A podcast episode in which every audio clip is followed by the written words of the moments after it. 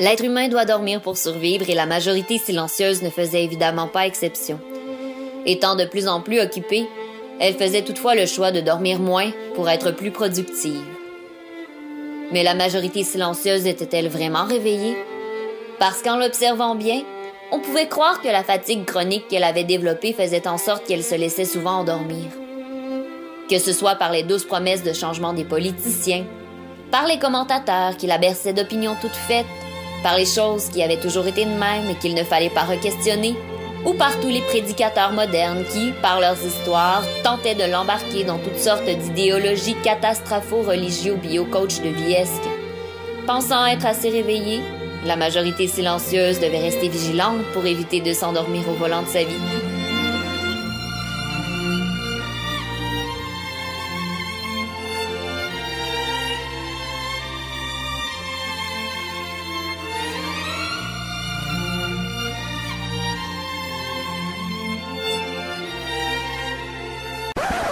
Non, regarde, pensez-y, là. Ça fait l'affaire de du monde quand il se passe des affaires. que les- nos gouvernements sont portés à gouverner par sondage, à faire du marketing politique, à vendre leurs affaires comme des savons. Me semble juste que ce qu'on devrait avoir en commun comme Québécois, c'est le gros bon sens. Moi, j'ai vu un méga broom party. C'était magnifique. C'était enfin la classe moyenne qui s'exprimait. petite gorgée de vin, un pyjama, un hein? T'es habillé en guenille, là. En guenille, mais parce que je suis en tabarnak. Bonjour tout le monde et bienvenue à cette émission de la majorité silencieuse du 28 mars 2016, lendemain de Pâques. Et comme à l'habitude, euh, autour de la table, nous sommes avec Mélanie Michaud, bonjour. Bonjour. Hamza. Salut! Et Marlène. Allô. Évidemment, Émilie n'est pas avec nous parce qu'elle est partie faire une petite sieste dans la région de Québec. Euh, ben, c'est pas mal tout ce qu'on peut faire dans la région de Québec de toute façon. Ça, puis parler fort. non, mais ça, c'est pas que dans Québec que tu peux faire ça, tu peux, tu peux faire ça à Trois-Rivières aussi. Il paraît. Et donc, on le disait, c'est lundi de Pâques. Plusieurs d'entre vous sont peut-être encore au lit, en congé, chanceux, euh, ou en sont tout juste sortis. Hormis que vous ayez passé la nuit à danser, si vous sortez plutôt du bal en blanc. Ça, c'est drôle. Les personnes qui sortent du bal Hey, en blanc, le DJ était 40! ils ont, ils ont clairement pas dormi, puis ils ont visiblement besoin de sommeil et de décrocher des années 90. Effectivement, et tout ça tombe très bien. Et tout ça tombe très bien, puisque cette semaine, la majorité silencieuse s'exprime sur le sommeil. Ce qui- est endormant aussi, c'est les reprises de Hur et des Dix Commandements. Oui. C'est moi ces films-là, on se rend jamais jusqu'à la fin? Mhm. Ça finit comment? Il- meurt à la fin, right? En fait, en fait, ça se termine en général avec le verre de vin quand la famille arrive pour le repas de Pâques. hein. D'ailleurs, c'est c'est malaisant dans les discussions de famille lorsqu'il y a des admirateurs de Donald Trump. oui, il y a comme un mur qui s'érige au milieu de la table dans ce temps-là. Non, mais t'as pas de famille qui vient de Sorel, Tracy? Euh, oui. Ah, ah, par- ah, pardon, je savais pas que ça allait genre être si vrai. Excellent. Non, mais c'est- des, gens très très bien au demeurant, c'est juste Oui. ils ont- ils ont- Mais ils ne, ils ne nous entendent pas. c'est c'est cela, C'est pour ça. c'est cela. Il serait mieux. Puis quand il y a un politicien qui dit qu'il veut fermer les frontières, c'est parce qu'il n'y a pas Internet, right? Mhm, quelque chose comme ça. Difficile semaine en tout cas. Pour ceux qui euh, cherchaient le paisible sommeil, avec le passage chez nous notamment de Marine Le Pen qui a tenté de venir nous servir de réveil matin ou quelque chose comme ça en nous sonnant les cloches. Moi, ce que j'aime de cette femme-là, c'est son nom. Parce Ah que oui? Marine, je trouve que c'est une belle couleur pour une chemise. Puis Le Pen, parce que c'est un diminutif de pénis. Oh mon dieu. Faudrait lui dire aussi que je trouve que les Français qui émigrent sur le plateau s'intègrent bien à notre multiculturalisme communautarisme. Quand même, Mais ils savent jamais dire tabarnak, par contre. c'est vrai. C'est pas bien. Ah, puis aussi, ici, on dit calinours. Et non pas bisounours. Hum, puis on dit ta gueule aussi. Oh, les claqueurs volent! Ce qui nous rappelle d'ailleurs que Gian Gomeshi a été acquitté cette semaine. Oui, et ce qui m'a permis de comprendre que maintenant, en, ben, en plus de surveiller mon habillement, mes comportements, mon consentement, mon verre, je dois maintenant surveiller ma crédibilité puis les marques de char. Eh boy, les marques de chars. Oui, tu sais, la fille, elle, elle se rappelait plus de la marque du véhicule. Fallait suivre, fallait suivre. Moi, les chars, moi, les chars, j'embarque pas là-dedans, de toute façon. Euh, j'embarquerai pas dans son char non plus. On a aussi connu cette semaine le dépôt du budget fédéral. D'ailleurs, je ne sais pas exactement pourquoi on appelle ça un dépôt de budget, parce qu'on devrait clairement parler de retrait de budget dans ce cas-ci avec 30 milliards de déficit. Mais heureusement pour le gouvernement, personne ne s'en est aperçu. parce que tout le monde était occupé mardi à dessiner des- un mannequin piste et à le publier sur Facebook ou à faire des jeux de, mo- de- des jeux de mots poche en soutien aux moules frites. pas de nouvelles, pas de nouvelles par ailleurs de Donald Trump à notre connaissance. Hamza, tu suis le dossier habituellement. Il n'y a pas de frasque nouvelle de M. Non, Trump pas, euh, pas- cette pas de semaine. nouvelles inepties vraiment folles, quoi, à part, à part les. À part les, les- Moi, ce que j'aime de son nom, Trump, c'est que ça peut me faire penser à des trompes de Fallope. ou des trompes qui sont de forme phallique aussi. Ce qui, dans son cas, euh, est quand même plutôt bien choisi. hein. Euh, on a beaucoup entendu parler de son membre viril. Non, mais euh, bah, en fait, c'est- ça, je- c'est cette semaine que j'ai entendu. Je sais pas s'il l'avait dit avant, mais il veut aussi construire un mur avec le Canada parce qu'apparemment, on a des gros problèmes de- d'héroïne. On, on a des problèmes d'héroïne et on, Ouais. a, on a aussi, selon Marine Le Pen, euh, des problèmes de bol chaud crasseux. Parce que euh, on sait bien qu'il y a, Ah, bah ouais, y a ah. beaucoup de bolcheviques au Ah, Québec. bah, parce que forcément, quand les seuls endroits où tu peux donner tes conférences, c'est des bars, c'est des bars sportifs miteux, peut-être que voilà, en termes de standing, voilà. on salue la station des sports et on part cette émission. les ondes de Radio Centre-Ville, vous écoutez La Majorité Silencieuse avec Émilie, Félix, Jean-Philippe Maxime, Hamza, Marlène et l'oncle Marc. Aimez-nous sur Facebook ou facebook.com par oblique RCV Majorité Silencieuse. Et réécoutez nos balades de diffusion en recherchant Majorité Silencieuse dans l'iTunes Store. S'il y a une chose qui a beaucoup influencé la création euh, au fil du temps, c'est tout de même bien les rêves. Partie importante du sommeil. Et Marlène, tu as fait un petit survol de, de création euh, cinématographique essentiellement qui s'intéressent euh, aux rêves ou qui sont informés par le rêve. Ouais, alors pour commencer, on a, euh, je sais pas si vous avez tous entendu parler de Michel Gondry, Hmm. j'imagine. Bien Ah oui. Euh, on a tous- C'est Je cher, l'aime- je Michel. l'aime beaucoup, je l'aime beaucoup. on a tous vu euh, Eternal Sunshine. euh. Oui. Espérons qu'on l'a tous vu parce Ben que oui. c'est fun à c'est voir. aussi lui qui a fait Inception, c'est bien ça Non, enfin. Eternal Sunshine, c'est c'est l'histoire d'amour là où Hmm. tout se passe bien et puis au bout d'un moment. euh, Les l'héros, choses se euh, passent un peu ouais, plus mal, l'héros, finalement. Le, le héros se prend une veste en fait par sa, sa, sa copine, tu vois, et puis finalement en fait il se rend compte que c'est une clinique à trafiquer euh, tous les souvenirs euh, parce que leur histoire d'amour allait plus très bien, donc il essaye d'effacer de sa mémoire euh, Mhm. tout ce qui se rapproche à ça. Et donc tout le film en fait il essaye de rattraper l'histoire perdue euh, à travers des séquences de rêves. C'est beau, c'est magnifique. c'est- C'est un très beau film, effectivement, Il avait fait aussi euh, La science des rêves. que je n'ai pas Euh, l'occasion de voir. Alors ça, c'est en fait euh, un, mec qui décide de revenir euh, en France. Sa mère lui trouve un job qui lui plaît pas du tout. Et euh, donc en fait, c'est un mec hyper créatif et donc donc en fait, il se retrouve dans la maison de son enfance. Puis à partir de là, il tombe un peu amoureux de la voisine et puis il l'embarque en fait dans un espèce de, de montage de rêve. Ouais, c'est euh, un peu bah, perché. Quoi. À, la gondrie, quoi. Mais c'est ça dans tous ces films, mais c'est un peu toujours euh, Ouais. une trame de, de rêve. De, Ouais, puis c'est t'as toujours la musique ouais. en fait qui t'emporte un peu quoi. Mhm. Un peu comme euh, David Lynch qui s'inspire Mm, un ouais, peu de tous nos, euh, nos désirs et nos frustrations sexuelles et puis Mhm. tout. euh, euh, Il y avait euh, Ah, Mulholland Drive. Ah. Mhm. Oui, mon, mon pote. Donc en fait c'est le film que personne ne comprend où tu supposes Mhm. toutes les interprétations Ouais. possibles et inimaginables parce que l'héroïne tombe toujours dans des cauchemars, des rêves un peu bizarres. Du coup tu n'arrives plus à faire la différence Mhm. entre la réalité et tout ce qui se passe à côté. Il avait fait aussi la série euh, Twin Peaks. Ouais. Alors, euh, pareil, hyper onirique, qui s'inspire pareil de toutes les désirs refoulés. Et puis, c'est comme une Ouais. enquête policière. euh, C'est tous des étudiants. euh, C'est une ambiance hyper, hyper dark. Hmm. À voir donc. euh, Mm, Ouais. exactement. non, mais je vous le conseille parce qu'il est vraiment perché. Mais euh, il faut être un peu, euh, il faut un peu maîtriser euh, quand même tout ça. Ah, bon, d'accord. Merci, Marlène. Bah, de rien.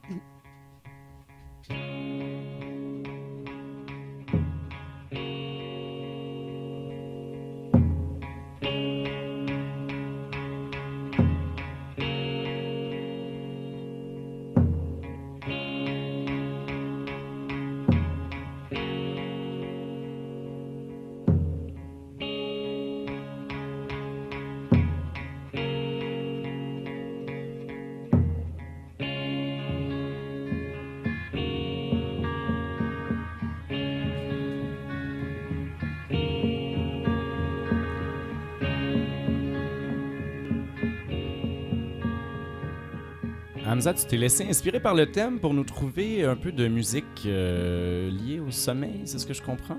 Oui, tout à fait. Euh, bah, en fait, euh, donc euh, voilà, on commençait par, par un classique de Velvet Underground. Avec, euh, avec héroïne. Donc euh, oui, parce que, parce que l'héroïne, c'est bien pour faire dodo.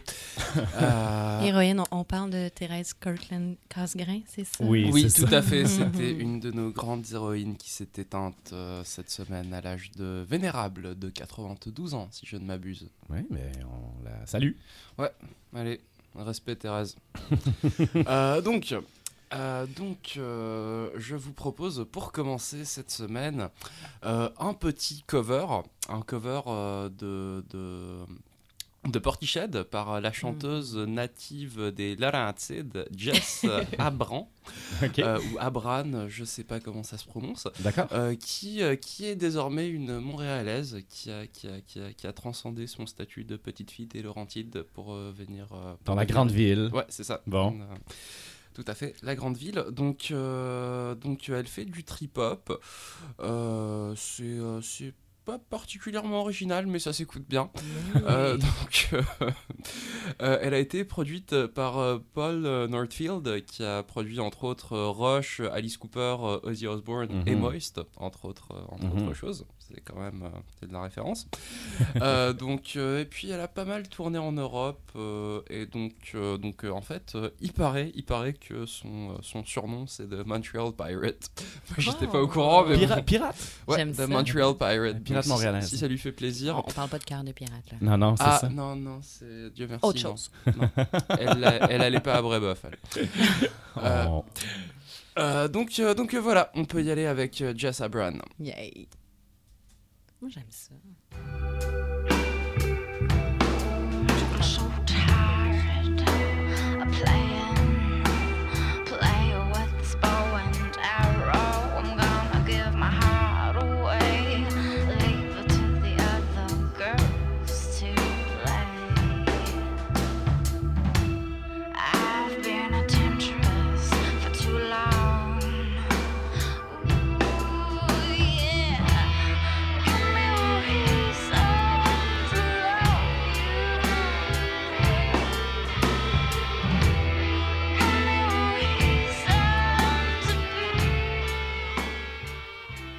Et il faut voir Marlène faire du lip sync en studio par-dessus la chanson.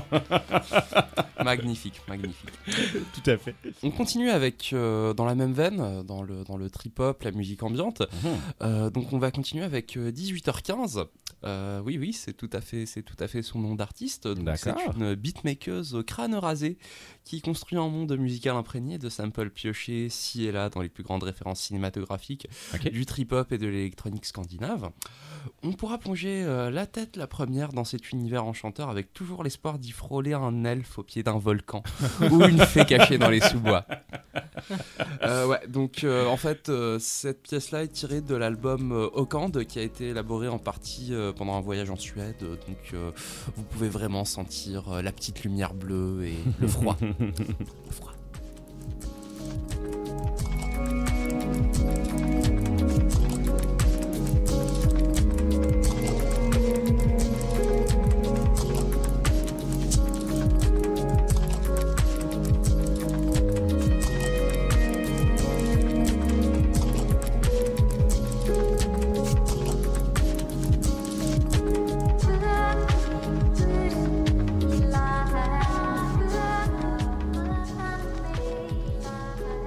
Petite lumière bleue du matin, effectivement. On a l'impression d'être au lit.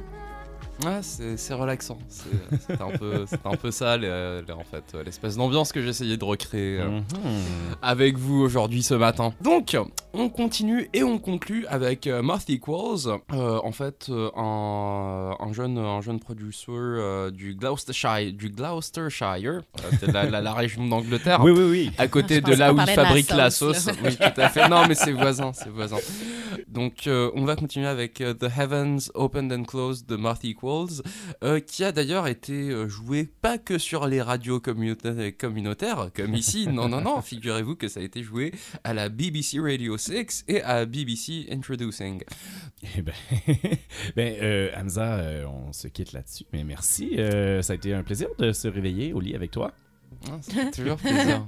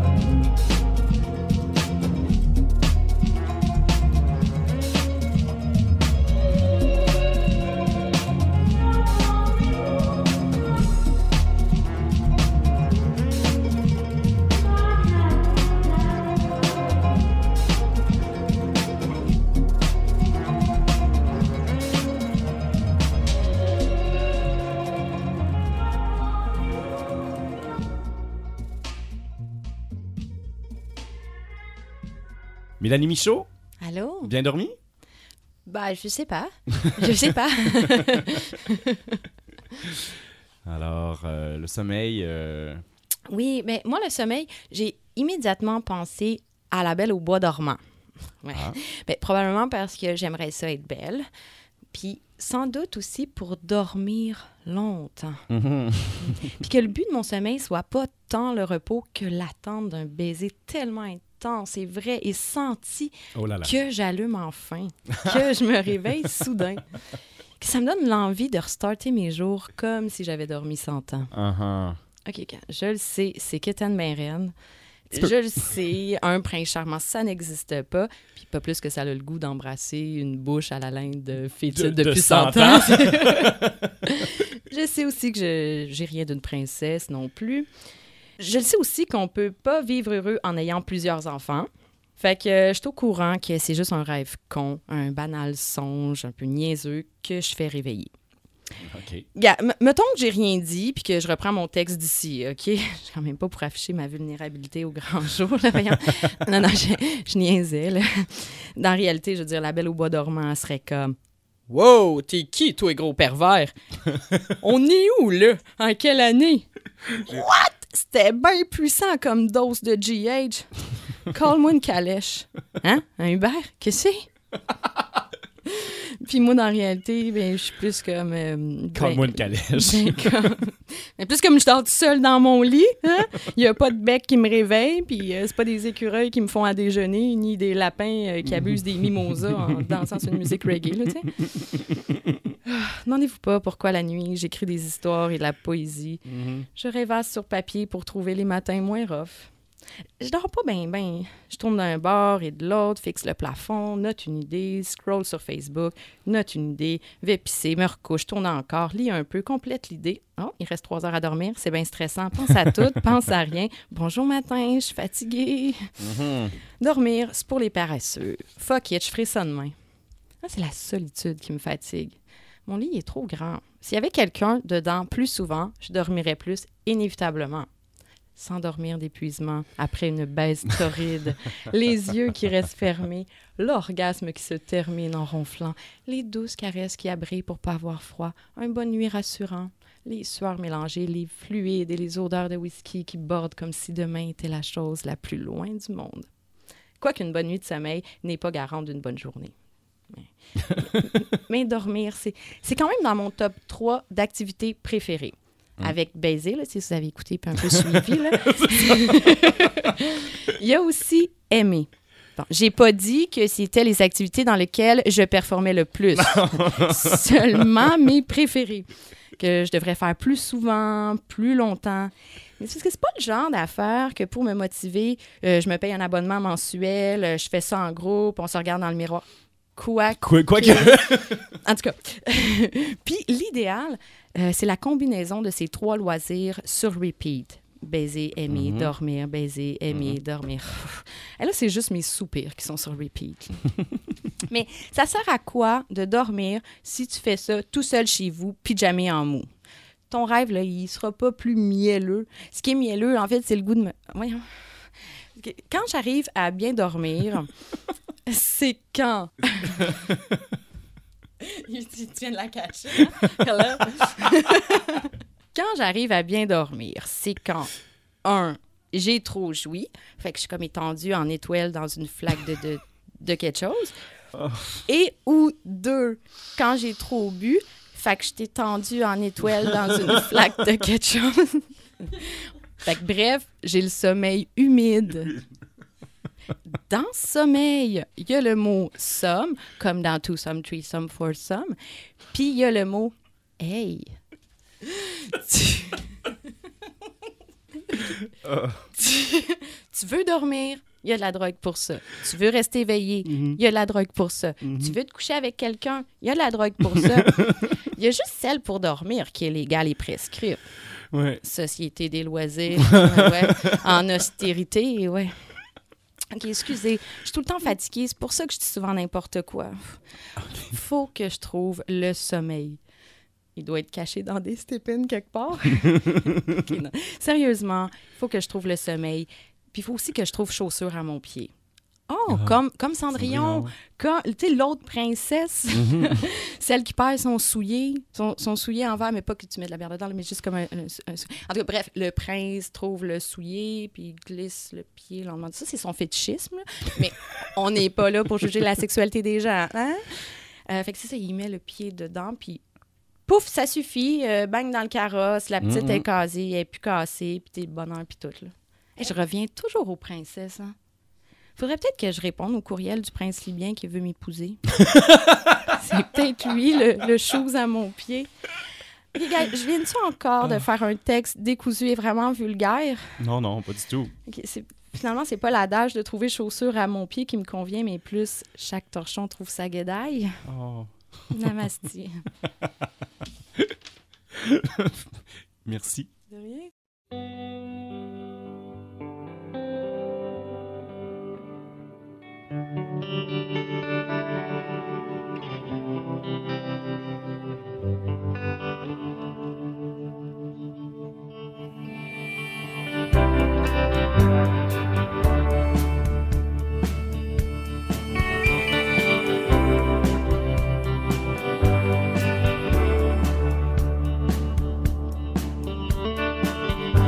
Lost in the dream, or just the silence of a moment.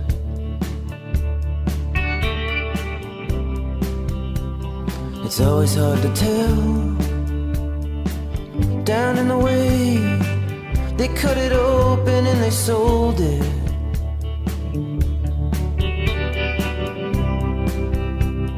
It's always hard to tell.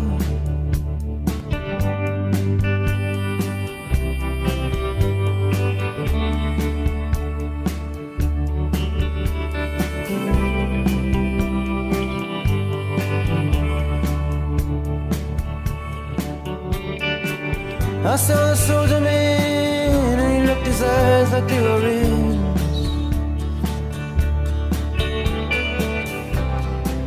Ooh, but it's hard, I can't resist. You may risk it all, you'd risk it all for the memory. But it's living under your skin.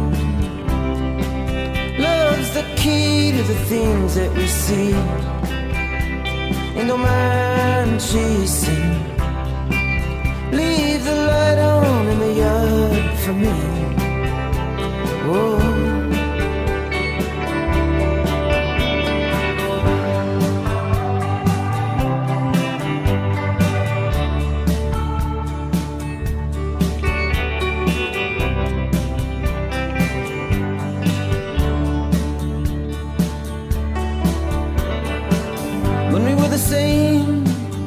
Stroked our arms and we wore them thin.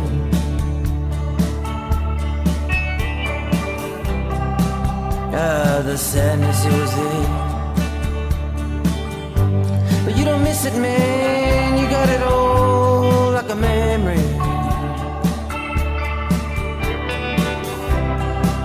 Now it's living under your skin. Love's the key to the games that we play. Don't mind losing.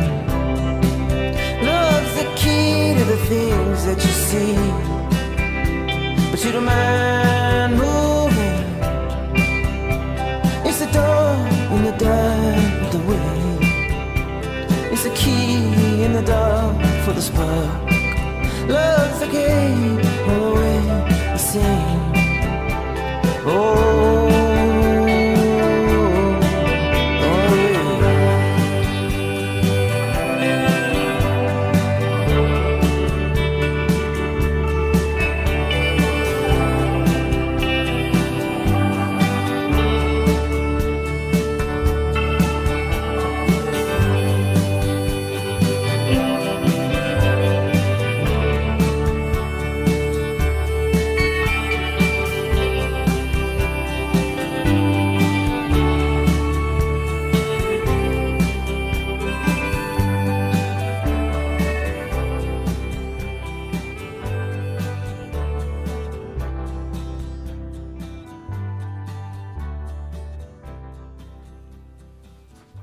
Hamza, tu avais envie de nous faire revoir un petit peu nos a priori par rapport au sommeil et, je crois, aux horaires de travail?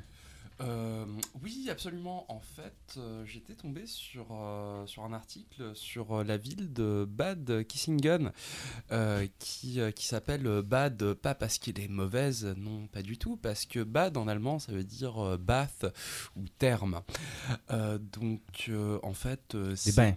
Oui, c'est ça, c'est Oui. des, euh, des bains. Les bains naturels, Ouais, tout à fait. Comme, comme la ville de Bain en France. Oui, les bains.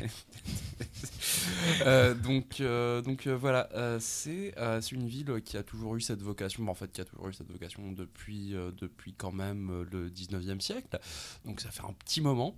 Ils connaissent bien le domaine de l'hospitalité et du mieux-être. D'accord. Et donc, en fait, la ville de Bad Kissingen a été la première à lancer une initiative en fait pour euh, pour voir euh, comment la chronobiologie avait un impact sur la qualité de vie de ces de La ces- chronobiologie. Oui, la chronobiologie. Ok. ça Ça fait scientifique. Ouais, c'est ça, tu vois. Donc, donc on peut voir que là, il y a la partie chrono, comme dans le temps, Oui. tu vois, et la partie biologie, euh, comme, Comme dans, dans la genre. euh, biologie. Ouais, tu sais, les, les- les humains, puis genre. euh, corps. les- Ce qui vit. Ouais, c'est ça. D'accord. Le. Et donc euh, donc en fait, euh, voilà, c'est l'étude euh, des, des, des, euh, en fait surtout de l'impact du rythme circadien sur euh, sur euh, sur l'humain en Mhm. fait. Et donc euh, donc en fait, dans cette ville-là, dans cette charmante ville allemande, euh, ce qu'on est en train de faire, c'est qu'on est en train de collecter des données sur euh, sur euh, sur les habitudes de vie euh, par rapport euh, par rapport aux horaires et euh, en fait euh, dans, dans l'objectif euh, d'étudier leur impact sur euh, sur euh, sur la qualité de vie. Euh, Des gens. euh, ouais, donc, des des- gens. des- des- donc c'est Euh, c'est quoi? C'est la totalité de la ville. On recense euh, l'information sur Euh, euh, tous les individus. Ouais, c'est ça, mais en fait, c'est Big Brother. euh, c'est, euh, non, justement, c'est c'est fait sur une base volontaire quand Oui, même. C'est c'est c'est quand même les citoyens qui doivent aller inputter eux-mêmes leurs données. Il y a Euh, consentement, c'est c'est- Ouais, correct. c'est- c'est c'est le fun, le consentement. Euh, donc, euh, donc euh, bah, en fait, parce que, parce que comme, comme ça a été rapporté dans plusieurs études, Mhm. euh, il y, a, il y a des gens qui sont, qui sont faits pour, pour se réveiller plus tard, notamment les adolescents. Paraît-il. Euh, oui, les, les adolescents, c'est. Ce qui fait de nous deux des- grands ados. Des Oui, adolescents. Euh, bah, en fait, les adolescents sont, euh, sont le groupe d'âge qui a les chronotypes les plus, euh, les plus attardés, en fait. Oui, je savais. je On dit pas savais. des choses comme ça, voyons. moi, je- les chronotypes On vous aime, les les plus. Ouais, non, mais donc, euh, donc euh, voilà, c'est un adolescent, c'est fait pour se lever tard. C'est euh, c'est pas fait pour se lever tôt, ça ne fonctionne pas quand ça, Mhm. quand ça se lève tôt. Et ça, comme de fait, il y a eu une, il y a une expérience faite en 1997 au Minneapolis Public School District, euh, qui, euh, qui a en fait euh, changé ses, ses- ses heures d'opération, ses, ses débuts d'heures d'opération de 7h15 du matin. Ce qui est quand même Ce tôt. qui est hein. quand même complètement juste Très tôt, mais j'étais, j'étais, j'étais pas à l'école euh, au secondaire à 7h15. On commençait plus tôt c'est- que les écoles des environs, puis on commençait à 7h50. Quand même. Ouais, mais c'est Minneapolis, quoi, tu vois. faut pas- il, fait, il fait très froid à Minneapolis. Ouais. Et puis, la- Et donc, ils ont changé leurs horaires. Ouais, donc ils ont changé leurs horaires pour, pour 8h40. Et donc, euh, après une étude de 4 ans, ils ont constaté que les étudiants étaient moins en retard, qu'ils étaient moins déprimés et qu'ils Oui. dormaient moins pendant les cours. Ah, C'est quand même pratique. Et Ben, puis, euh, en fait, ce qu'on a aussi observé, c'est que parce qu'on a beau dire, euh, eh ben ouais, c'est c'est toutes des bombes avec leur chum dans des chars gris. Non, c'est pas ça. C'est les adolescents, ils ont vraiment dormi plus quand on a changé leur, euh, leurs heures, euh, leurs heures de, de- Ouais. de- de-. Sans Donc, doute. euh, donc euh, voilà, c'est euh, de- Mais quand même. give sleep a chance. Give sleep a chance. Oh. Oh, c'est beau. Mais et de fait, euh, avec raison, on devrait le faire parce que euh, il y a également des études qui, ont montré. Est-ce qu'on sait, de- juste avant de, avant de terminer ça, est-ce qu'on sait si, euh, si l'étude a mené à, à autre Euh, chose? non, justement, celle, celle de, de Bad Kissingen, elle Mhm. est encore en cours, elle a commencé en Ah, d'accord. 2014, elle en est vraiment au stade embryonnaire. D'accord. Et puis, euh, en fait, euh, ils ont des problèmes de financement en ce moment, donc euh, on ne sait pas si ça va aboutir. Ça mais dort on, on au espère. gaz. On espère. oui, tout à fait, ça dort au gaz. Et, et- mais. Et non, mais il faut pas faire des blagues de gaz parce que c'est des Allemands, quoi, tu vois. Oh. Et sinon, ailleurs euh, dans le monde, il y a une étude en Nouvelle-Zélande qui a été, euh, qui a été faite, qui a été conduite il y a quelques années pour euh, voir ce qu'il en est de la créativité. Parce que quand même, des, des études comme celle de Bat, je te laisse le prononcer. Bad.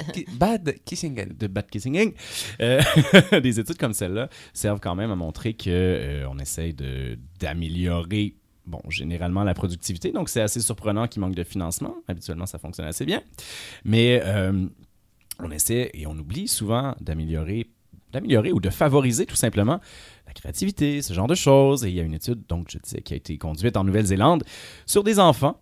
euh, et euh, selon des tests assez classiques pour établir le niveau de créativité des enfants, on a comparé ensuite leurs heures de sommeil et leur euh, de, sommeil et de leur, leur cycle circadien et tout ça, pour s'apercevoir qu'en fait, il y aurait une corrélation réelle entre euh, le fait de manquer un peu de sommeil et le fait d'être créatif. Hum, je savais. On savait, on savait déjà, on savait déjà quand même que euh, euh, selon les, les- les- les cycles du sommeil qui sont, Mélanie, aide-nous un peu.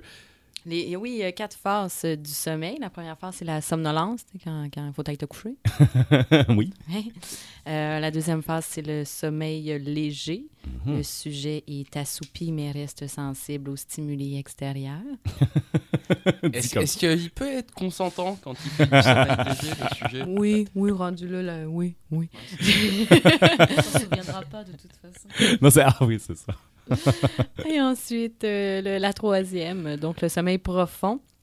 Euh, c'est là que c'est là que tu dors c'est là que tu dors Mhm. Euh, puis c'est là aussi que pour les enfants par contre par exemple euh, c'est là que l'hormone de croissance est active Mhm. C'est pour ça que je fais juste 5 et 2 Euh, et la quatrième et dernière phase c'est le sommeil paradoxal Euh, là aussi, tu dors. Et euh, c'est pendant cette phase euh, chez l'homme, on observe une dilatation des organes pelviens Ah. et euh, une érection. Oui. et ce n'est pas un hasard, c'est la période également propice au rêve. Voilà. Et donc, cette période propice euh, au rêve euh, est, est également, on le sait, une période qui est très, très productive euh, en termes de créativité. Mhm. Mais, ça, donc, on le savait. Mais ce dont on s'aperçoit, c'est que, en fait, quand on est trop fatigué, notre cerveau se met à faire des liens assez étranges. Et ces liens-là, si on sait les utiliser, et c'est pas le cas de tout le monde, mais si on sait les utiliser comme il faut, on dit qu'on devient beaucoup plus créatif à ce moment-là. Euh, parce que euh, on, on- on s- on voit des liens qui ne sont pas strictement rationnels. On a tendance à être beaucoup plus rationnel quand on est reposé. Ça, ça on le savait aussi, Mm. par contre. et, euh, et, et- et, bien évidemment, il y a ton auteur favori, euh, Mélanie, qui euh, a écrit euh, Marcel Proust, qui a écrit À la recherche du temps perdu dans ses longues nuits d'insomnie. Et l'on se dit parfois que. remets pas assez, ouais. Mm, mm, mm, mm. Et Il aurait dû dormir un peu. voilà, donc il aura, il aura euh, contribué à endormir bien des gens. Mon Dieu, c'est terrible ce que je dis là. Il Non, aura, mais c'est il vrai, aura c'est- contribué à endormir bien des gens ne C'est- dormant C'est pas. tabou, genre, de dire qu'on n'aime pas ça, du Proust. Non, mais par contre, euh, moi je vais dire, je ne peux pas supporter Stendhal, je le déteste du fond de mon cœur. Déjà, la chartreuse de Parme, c'était limite, mais putain, le rouge et le noir, mon gars, faut aller consulter quoi. Sérieux. Parce que, parce, que, parce que la partie de Julien qui est en train de cacher son portrait de Ben Napoléon oui. en dessous de sa paillasse, Ben oui, quand je- même. Je, je sais pas à quoi ça fait référence, mais ça, ça fait référence à quelque chose qui est cassé manifestement. Dans les lectures endormantes, endormantes, je pense que je préfère Émile Zola. Ah, ah, oui, quand même. Ben, c'est, c'est- oui, c'est, c'est- c'est une époque et un style auquel on est plus habitué, avouons-le quand même. C'est pas nécessairement. Il y a des choses qui se passent. Oui, oui, oui, quand même. tu Tu, tu le c'est- finis, là, le bouquin. Ouais, Tu c'est ça, quoi. Tu, tu, tu le crises pas au bout de tes bras plein de rage, comme tu vas checker et résumer sur Internet parce que t'as un travail à faire dessus. tu c'est ça, là. Il reste que, pour ma part, si la berceuse de Brahms avait un penchant dans la littérature, ce serait clairement pour moi l'alchimiste de Paolo Coelho. Alors, Et c'était notre moment d'anti-intellectualisme de la semaine. Liberté! Pendant ce temps-là, comme je suis en liberté. Et ça recommence.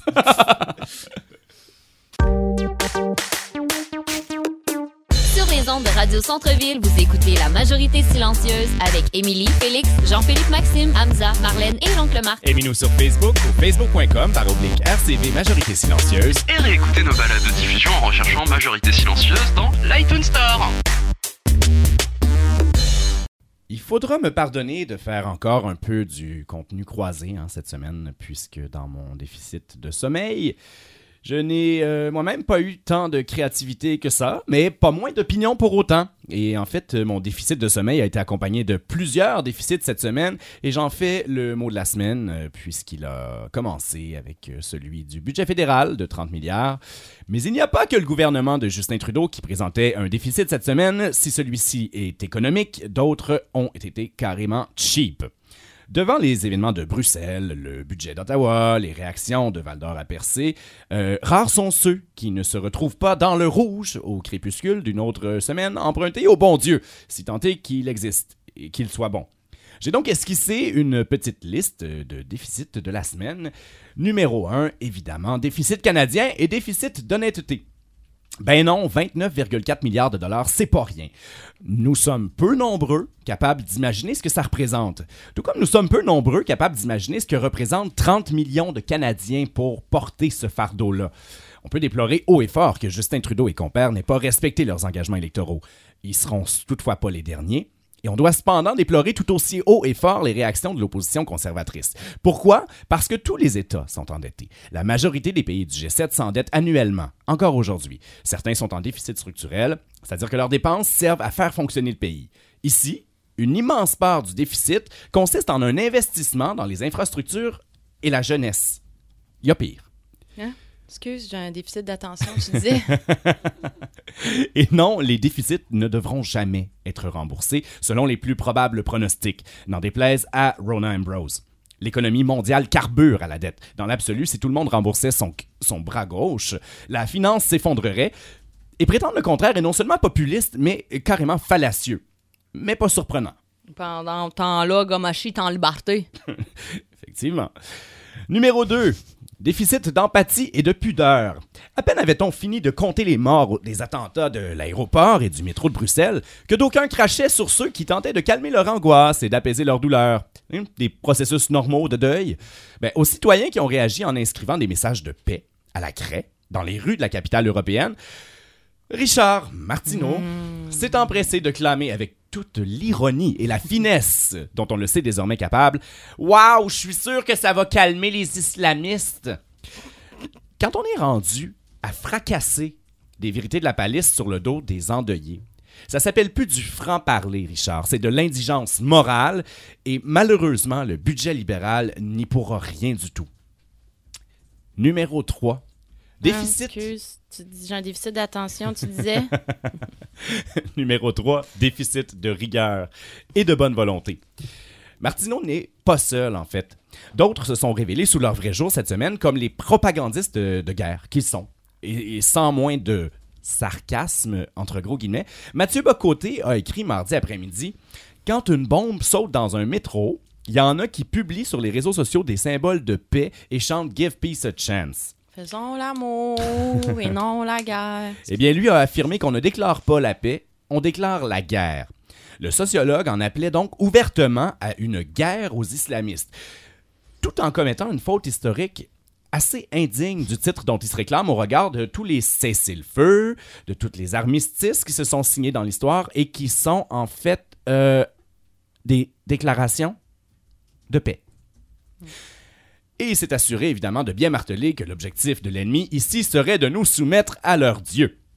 Comme si les guerres n'aspiraient pas à soumettre tout court, indépendamment des croyances. Et c'est pas anodin parce que ça génère une épaisse confusion entre islamisme et musulmans. Et on se demandait comme ça, euh, ça fait combien de temps que la Suisse est neutre euh, dans les conflits armés? Et- et- et- et combien d'attentats terroristes il y a eu en Suisse euh, ces dernières années? Alors nous, il faudrait qu'on déclare la guerre, évidemment. Numéro 4. Déficit d'attention, Mélanie, bonjour. Allô? Et d'information.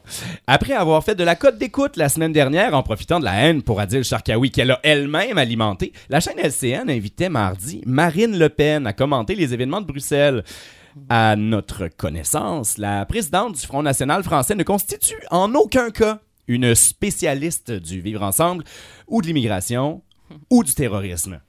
Quand, quand on regarde là, tout ce qui se dit par rapport à la sécurité, l'immigration, les droits et libertés, moi j'ai l'impression d'assister à une partie de Kinball. Hum, Tout le monde court partout, euh, ça va dans tous les sens. Il n'y Mhm. a personne qui comprend le règlement ni le but du jeu. Non, c'est ça. Et bien pourtant, d'autres que Marine Le Pen pouvaient se réclamer du titre d'expert. Euh, mais pour ça, il faut encore avoir démontré avoir eu raison. Au moins une fois dans sa vie, de préférence la majorité du temps, hein, quand, on, quand, quand à ce qu'on avance. Et là-dessus, LCN est loin d'être la seule à devoir prendre des notes. Ah, est-ce que j'ai un déficit d'attention? Tu disais? Numéro 5, déficit de cohérence. Parce que ça n'empêche pas que Marine, Marine Le Pen a droit d'expression, en théorie. Elle a entièrement droit de s'adresser à ses adeptes, d'autant que, oui, elle en a chez nous. Il faudrait être cohérent si on s'est déjà dit Charlie.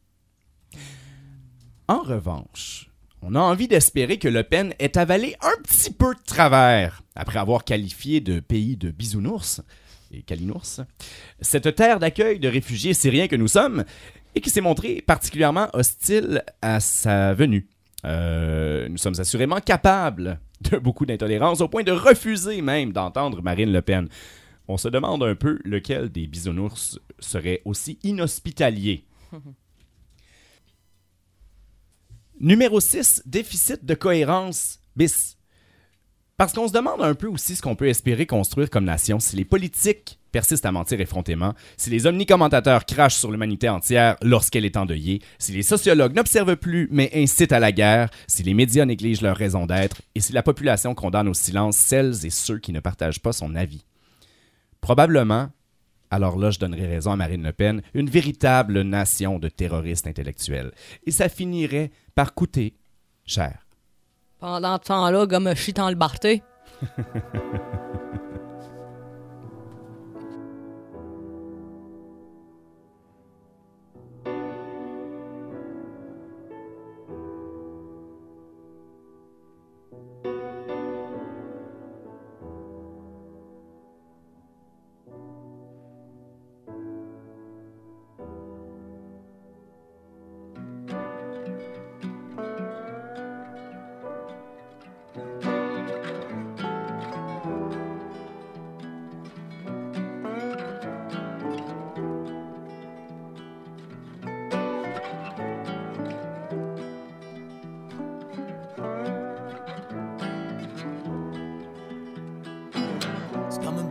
back down like a distant squall on the harbor. Who's up on the night watch? We'll be rambling soon for the seagull walks. It's been gone for the last eight months. A little shots for the little nightjack. Who's next in the line? There's no woman here who can tame this thirst.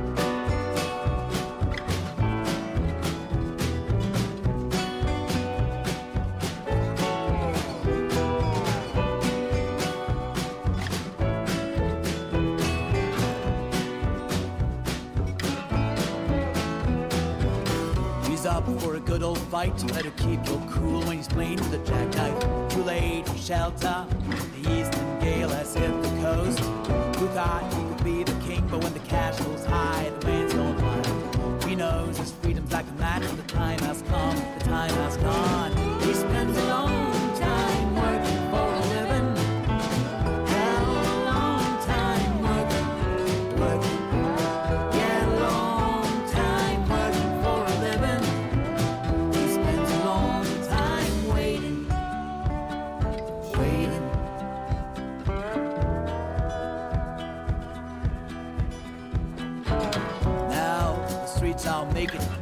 Neons pass by. Too late for the last drop,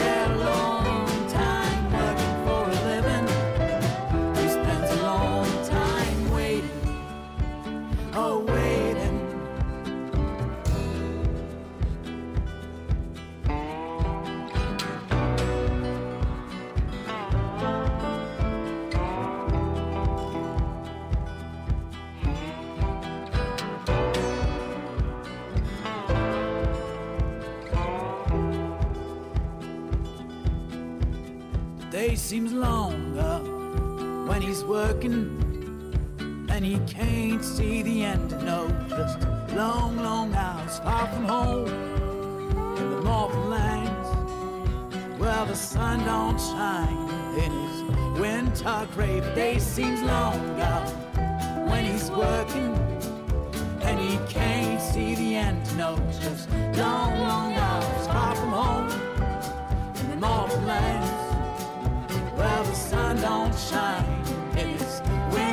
place.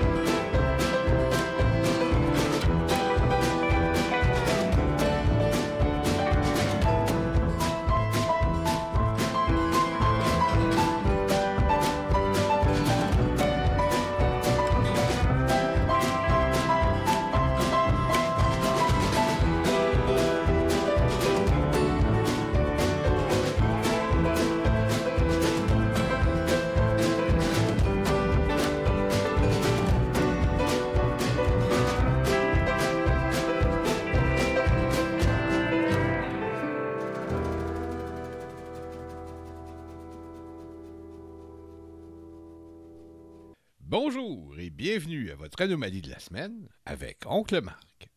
Cette semaine, notre long voyage de pêche à l'anomalie nous entraîne dans les pages de la presse du samedi pour rendre visite au sympathique chroniqueur et économiste Alain Dubuc qui nous écrit du Japon. M. Dubuc nous explique surtout dans son article que le Japon, et je cite, est fermé sur lui-même, entre autres parce qu'on y parle peu l'anglais, langue, comme on le sait, de la diversité et de l'ouverture au monde. Et devinez quoi, une phrase m'a fait tiquer, et j'ai décidé d'y puiser notre anomalie. Je vous cite donc Alain Dubuc. Ouvrez les guillemets. Historiquement, la société japonaise, génétiquement homogène, avec une langue qu'elle est la seule à parler, fortement attachée à ses traditions, a voulu, au fil des siècles, préserver sa culture en se protégeant de l'extérieur. Fermez les guillemets. J'ai entendu beaucoup parler de xénophobie au sujet du Japon, et cet article de M. Dubuc est pour ainsi dire la énième fois. Je ne doute donc pas de la véracité de l'observation. Parmi mon entourage, je connais par exemple quelqu'un du monde de la finance qui parle japonais couramment et y a travaillé pendant plusieurs années, et il me confirme que ça ne passait pas toujours bien qu'il soit un gaijin, un étranger, que les Japonais gardaient leur distance, etc. Je n'en disconviens absolument pas. D'autant plus qu'oncle Marc, en bon mononcle, est un ignare qui ne connaît rien au Japon, où il n'a jamais mis les pieds, sauf quelques films de sabre comme Le Mont Fuji, La Lance ensanglantée ou Goyokin avec Tatsuya Nakadai. N'y connaissant rien, il est tout à fait disposé, oncle Marc, à croire ce qu'en dit Alain Dubuc. Le problème d'oncle Marc avec l'article de M. Dubuc vient d'un doute plus lointain, d'un soupçon plus compliqué. Et c'est là que vous allez avoir à quel point oncle Marc est un picosseux. Mon anomalie n'est même pas sur une phrase complète, juste un malheureux adverbe. En fait, la phrase comporte deux adverbes, dont un est de trop. À vous de deviner lequel. Je vous la relis. Ouvrez les guillemets. Historiquement, la société japonaise, génétiquement homogène, ceux d'entre vous, chères nièces et neveux, qui n'écoutent pas Oncle Marc pour la première fois, l'ont sûrement vu venir. Que vient faire là-dedans cette histoire d'homogénéité génétique? Génétiquement, c'est une information médicale qui va au dossier médical de chacun. Histoire et génétique sont des mots qui ne vont pas bien ensemble, pas bien ensemble. Une société peut être repliée sur elle-même, tricotée trop serrée, fermée aux étrangers, tout ce qu'on voudra, mais être génétiquement très diversifiée avec toutes sortes de maladies héréditaires. Et vice-versa, être génétiquement homogène et très ouverte sur le monde, pour reprendre le slogan à la mode. L'un est sans rapport avec l'autre. Sans rapport avec l'autre depuis quand, oncle Marc? Eh bien, depuis que l'homme marche debout, tout simplement. Comme vous avez vu venir oncle Marc, oncle Marc voit venir M. Dubuc. Que vient faire là cette histoire de génétique, fait physique, mélangée à des considérations sur l'histoire, la société et la culture, fait non physique? C'est que je sens que le sémillant chroniqueur, en plus de la xénophobie à la japonaise dont il parle dans cet article, s'apprête à nous parler du racisme à la japonaise, qui existe sûrement lui aussi. Mais justement, s'il existe, il consiste à prendre le peuple japonais, fait historique et culturel, pour un fait naturel biologique héréditaire.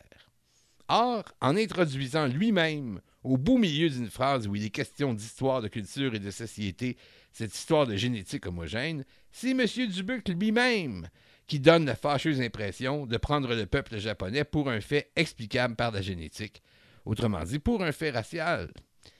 Le malheureux s'expose ainsi au ridicule involontaire de certains de nos compatriotes anglophones qui, pleins de bonnes intentions, des intentions qu'Oncle Marc partage puisqu'il est fédéraliste, font la leçon, le doigt levé à nos séparatistes, à nos nationalistes québécois, tout en révélant, sans s'en rendre compte, au détour d'une phrase, qu'ils prennent eux-mêmes le fait français pour un fait racial par le truchement de tout- toutes sortes d'euphémismes de race comme French descent, French ancestry, bloodlines, ethnic stock, genetic pool et autres délirantes sornettes. Je soupçonne Alain Dubuc, autrement dit, d'être dans une pensée à 360 degrés qui introduit elle-même la pensée raciale avant de dégainer l'accusation de racisme. En posant la société japonaise comme quelque chose qui se comprendrait ou s'expliquerait génétiquement, il enferme lui-même le peuple japonais dans le délire de la race. Car, et refrain, l'homogénéité plus ou moins grande d'un peuple n'est pas génétique, mais culturelle. Mais voyez comme ça tombe bien, chères nièces et neveux. Monsieur Dubuc est un homme de droite, doublé d'un libéral. Or, la référence la plus courante donc le marque contre le racisme, après Anna Arendt, est justement un autre monsieur de la droite libérale, qui fut en fait président du Parti libéral italien, parti qu'il refonda, selon les sources, en 1943 ou 1944. Il s'agit, vous l'avez reconnu, du grand Benedetto Croce, antifasciste seulement à partir de 1925, mais antiraciste de toujours. Et je me suis dit qu'un homme de la droite libérale, comme M. Dubuc, allait être bien placé pour en comprendre un autre. Non. Rassurez-vous, deux petites, toutes petites citations devraient suffire pour le cas qui nous occupe. La première, dans un article de 1910, où le penseur napolitain examine rétrospectivement ses idées de la fin du 19e siècle. Et il rappelle avoir toujours eu pour priorité numéro un, et je cite, ouvrez les guillemets, combattre la tendance des sciences de la nature à inclure l'histoire dans leur schéma. Je rappelle les deux adverbes dans la même phrase de M. Dubuc. Historiquement, génétiquement. En traitant génétiquement d'histoire, c'est en plein la dite tendance que décrit M. Croce que correspond le mélange que M. Dubuc fait de deux adverbes contraires. Deuxième citation de Benedetto Croce, ouvrez les guillemets. La nationalité est un concept spirituel et historique, en devenir donc, et non pas un concept naturaliste et immobile comme celui de race. Les peuples se comprennent historiquement et non génétiquement, parce qu'ils sont en devenir et non pas immobiles, parce qu'ils sont un fait de la culture et non pas de la nature, un fait spirituel donc par définition immatériel. En devenir donc, c'est-à-dire que, comme le disait souvent Croce au sujet du peuple italien, le peuple japonais de 1860 n'est plus exactement le même peuple japonais en 1910, il est encore différent quelques décennies plus tard.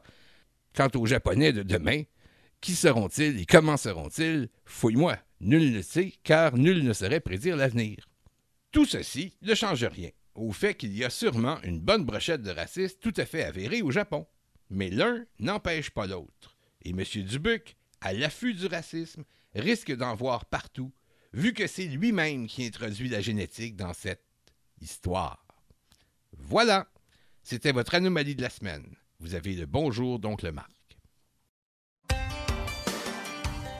Et voici déjà ce qui conclut cette émission au travers de laquelle on n'aura pas davantage appris pourquoi on dort. Ni pourquoi on rêve. Ni si on le fait bien ou pas. Non, effectivement.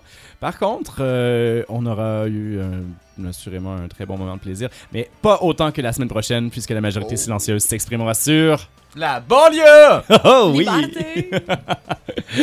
Et d'ici là, bien sûr, vous pouvez nous retrouver sur Facebook. D'ici là, vous pouvez nous retrouver sur facebook.com par oblique majorité silencieuse, twitter.com par oblique silence majeur. Vous pouvez nous écrire à cette majorité silencieuse gmail.com et on se retrouve la semaine prochaine. Merci.